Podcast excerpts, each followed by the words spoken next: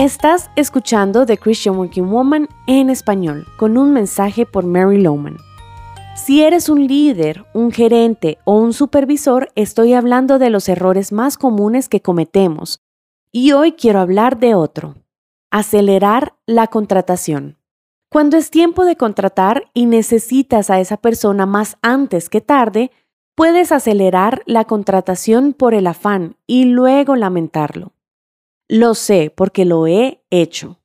Puedo asegurarte que muchas veces vi lo que yo quería ver en la persona en vez de evaluar sus habilidades a la luz de la realidad, para luego tener que soltar a esa persona con mucho sufrimiento para ella y mucha pérdida de tiempo y dinero para mí, y también para nuestra organización. La lección que finalmente aprendí es si no eres particularmente bueno en el proceso de selección, busca ayuda de alguien que sí lo sea. Proverbios 11:14 dice, Sin dirección la nación fracasa. El éxito depende de los muchos consejeros. Así, un gerente inteligente reconoce sus propias debilidades o incompetencias y falta de experiencia y busca ayuda para esas áreas. Bueno, y otro error es no practicar lo que predicas. Me contrataron hace muchos años para llevar a cabo un entrenamiento para el servicio al cliente. El gerente quería que todo su personal tuvieran excelentes habilidades al teléfono, porque casi todo el contacto con sus clientes era por este medio. Así que esto sí era algo importante. Sin embargo, noté que este gerente era terrible al teléfono. Entonces, al sugerir que sería muy útil para sus empleados ver cómo él mejoraba su comunicación telefónica, se rió y dijo que así había sido por muchos años y no iba a comenzar ahora el cambio.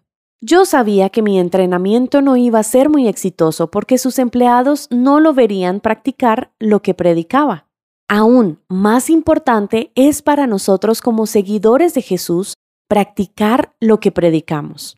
A menudo pienso en el versículo de 2 de Corintios 8 que dice, porque procuramos hacer lo correcto, no solo delante del Señor, sino también delante de los demás.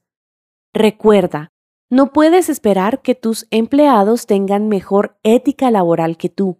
Y algo más, tu actitud importa. Siempre digo, los gerentes o jefes no se pueden dar el lujo de andar de mal genio principalmente porque su actitud es la que más contagia a otros. Si andas de mal genio, esa mala actitud correrá como el fuego contagiando a todo el equipo.